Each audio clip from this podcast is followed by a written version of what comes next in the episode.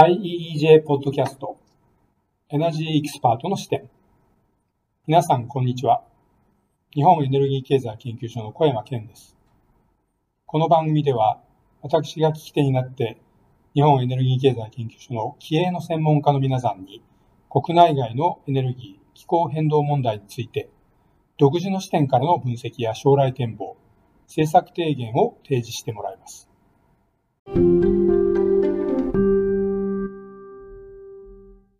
それでは今回は電力ユニットの小笠原純一さんを迎え再エネ導入拡大にも対応するため議論が進む同時市場の課題をテーマにお話しいただきます。小笠原さんよろしくお願いします。よろしくお願いします。あの小笠原さんあの同時市場をめぐる議論についてはあの昨年の8月からあの検討会言われるものが開催されていろいろ議論が進んでいるというふうに聞いています。ただですね、そのそもそもその同時市場という言葉自体がなかなかちょっと馴染みがないところもあるので、まずその同時市場っていうのは一体どういうものなのかというところから、ちょっと基礎的にお話をいただければと思うんですけれども、お願いします。あはい、えー。電気の取引っていうのは日本では4種類あると,、えー、というふうに言われております。一つは発電された電力量を取引する取引です。これはキロワットアワー取引ととも言われてまして、例えば日本卸電力取引所のスポット取引などがその例というふうに言えます。で、二つ目が、これはあの、えっ、ー、と、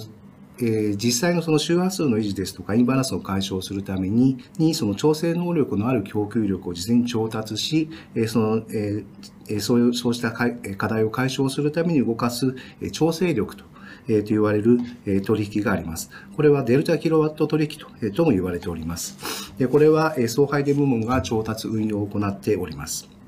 で、3つ目は、これは供給力、えー、と言われる取引、供給力の取引でございます。これはあの来年度から容量市場の受け渡しが始まりますけれども、えー、そうしたその供給力を事前に確保し、必要な時にその拠出してもらうための取引、これは容量市場と、えー、で行われる取引というふうになります。で 4, 4つ目が、これはあの環境価値の取引です。日本では非化石電力証書というふうに言われておりますけれども、その再生可能エネルギー発電や原子力、水力と言われる CO2 を排出しない電気の価値、環境価値ですね、これを取引する市場があります。こうしたその4つの市場のうち、キロワットアワー取引、そしてデルタキロワットアワーデルタキロワット取引を同時に取引を行うものというのが同時市場とえー、と言われているものでございます。はい、あの、ありがとうございます。その今、あの、おっしゃっていただいた、あの、キロワットアワーの方の取引というのは、まあ、まさにその電気を電気として使うというか、電気、そのエネルギーそのものとしての取引をするというふうに私は理解したんですけど、それもよろしいんでしょうかはい、その通りです。それから、あの、もう一つのデルタキロワットアワーの方は、まさに小笠原さんが言っていた通り、調整力ということで、事前にそれを確保しておくといったようなことで、まあ、インバランス、いろんな変動に対応するための調整のための、そういう力、それを取引する、そういうことなんですね。あはい、その通りです。はい、あのそうしますと、そのなぜそもそもこの同時市場、この同時という言葉がつくこの市場があの必要になると、そういう考え方になった理由は何なんでしょうか？はい。え日本でも再生可能エネルギーのその導入が進んできております。で、そうした再生可能エネルギーの発電っていうなかなかあの、指示通り動いてもらえるものっていうの多くなく、その天候ですとかなど、風況などに左右されて、実際の発電量は変わってしまうという性質を持っております。こうしたその変動する部分、えー、というところを現在は、えー、送配電部門がその調整を行うということが期待されていますけれども、えー、その調整力の調達っていうのが、例えば1週間前前など、えー、事前に行うことを必要、えー、っていうふうな仕組みになっていると,、えー、いうこともありまして、その再生可能エネルギーの予測差分をその多めに、まあ、調達をしていたと。でその結果、まあ、スポット市場で玉切れが起きて、まあ、価格が高騰するなど、えー、というような事態が起きてしまってきております。まあ、そうしたその取り合いなどを防ぐために、その同時に取引を行わせることによって、まあ、余分を、まあ、生じないような、えー、効果を期待したいということで、まあ、同時、同時市場の議論が起こってきているというふうに紹介されることが多いです。あの今のご説明だと、まさにその取り合い、えー、キロワット取引と、えー、デルタキロワット取引、まあ、これが再エネの導入拡大によって、まあ、事前に、えー、まあ、余分にというと変ですけれども、供給を確保しようというようなことでの取り合いが起きてきた。それを避けるために、まあ、同時にやればいいんじゃないかということだと思うんですけど、これで、あの、本当にうまく、その、効率化が図られて、取り合い回避に向かいそうな感じが今のところしているんでしょうか？まあ、少なくともあのタイミングを同じすることによって、どちらかが過剰に取え取ってしまうと,、えー、ということはまあ必ず避けることができると,、えー、という意味で、まあ、そうしたその、えー、と効率性の改善に向上するというふうに期待しています。ありがとうございます。じゃあ、この取り合い回避っていうところが今非常に話題になっているというところだというふうに小笠原さんから今お話しいただいたんですが、実は何か、あの、小笠原さんが非常に気になっている点で、あの、そもそも論といったようなところがあるというふうにも伺ってるんですけど、そこはどういうことでしょうか？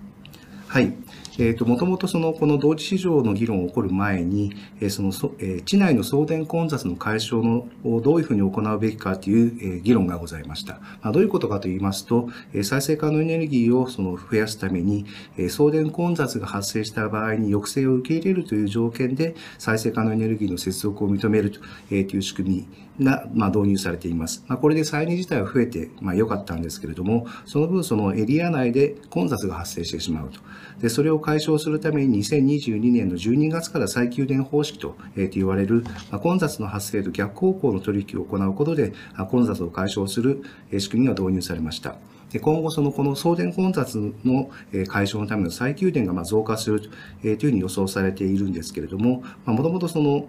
の送電混雑の解消というのをその電力取引と内部化することによって、えこの再給電費用を抑えることができるんじゃないかっていう議論がもともとありまして、えそれを受けて、ま同時市場の議論につながっているんですけれども、ちょっと最近はその点が忘れ去られてしまっていて、まあ、そうしたその、えっ、ー、と、デルキロワットアワー取引とデルタキロワット取引を、ま同時に行うメリットだけがちょっと言及されるようになってきていますが、もともとこの再給電費用を内部化して増加を、そのための費用を抑制しましょうと、えー、いう効果もあるんだよ、えー、ということをその申し上げたくて、本日このテーマを取り上げさせていただきました。あの忘れ去られているように見えるけれども、大事なテーマだということで、まあ、強調されたかったと、そういうことなんですね。はい。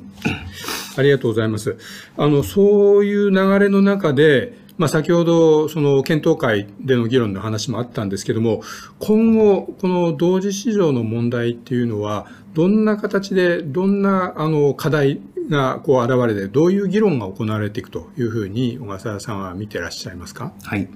えー、これまであの同時市場の検討会の資料を見ますと、まあ、やたらその技術的な話ですとか、まあ、細かい点ばかり取り上げられているので、分かりにくいと感じられている方が多いと思います。これあの、えっと、各社の中央給電指令システムを改修を改修を行う必要性があるとえー、という観点で、その使用を決めるための、まあ、議論を行ってを議論を先行させているということで、まあ、ちょっと細かくなってしまっていると。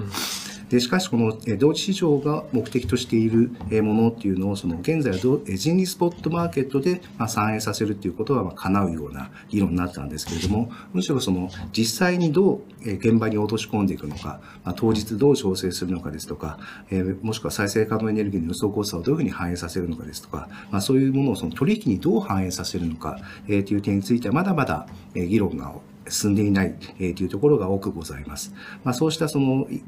様々ままだまだその現実に落とし込むための課題というのはまたくさん残っておりますので、まあ、そうした議論を行うことを通じて、まあ、全体の議あの理解というのがまあ進んでいく、えー、ということをまあ私自身は期待しております。まだあの全体像がまああまり決まっていないと,、えー、というふうにまあ皆さんも受け止めていていただければというふうに思います。あの今前半の方でお話しいただいた、えー、その取り合いを回避するそしてもう一つは、あの、送電混雑をも、こう、うまく改善していくっていう、そういう大きな、あの、目標というか、えー、目的を現実に、えー、やっていく、その取り組みについてはまだまだ、本当はやらないといけない課題がいっぱいあって、その議論はこれから相当かかると。そういう感じですね。はい、その通りです。あと、その最後、この、電力システムそのものがこう大きく変わるんじゃないかっていうようなことをあの議論されたりとか言われるようなこともあるというふうに聞かれることがあるんです。それは小笠原さんはどう思われますか？はい、あの現在でも、えーとえー、送配電部門の各社は、えー、中央給電指令システムを持っていて、まあ、それをもとにその大半の電源の運用を行っています。で、それをその、え実際のバランシンググループの取引と、まあ、その整合させるために、え結構大きな割合で調整力の調達を行って、またその電源にってちょっと細かい話で申し訳ないんですけれども、そういう契約をして、ま余力を活用すると。えということを通じまして、ま、かなりのその部分、え発電設、あの発電へのその給電を行っていると,、え、という実態があります。ま、そういうところを考えると、その給電指令のプログラムを変更するというのに感覚的には近いので、ま、それほど劇的に仕組みが変わるというふうなものでもないと思うんですけれども、やはりその、えーかなり行々しいようなあの大きな変更に見えてしまうので、うん、えそういうふうに感じられる方が多いと思いますけれども、実態上はそれほど大きく変わるような結果にはならないんじゃないかというふうに私は予想しています。なるほど。わかりました。あの、これから先、まだまだこの議論っていうのは、あの、続いていくんだと思いますけれども、またぜひ、あの、この問題に、えー、展開に応じて、また小川沢さんからお話が伺えればというふうに思います。本日はどうもありがとうございました。ありがとうございました。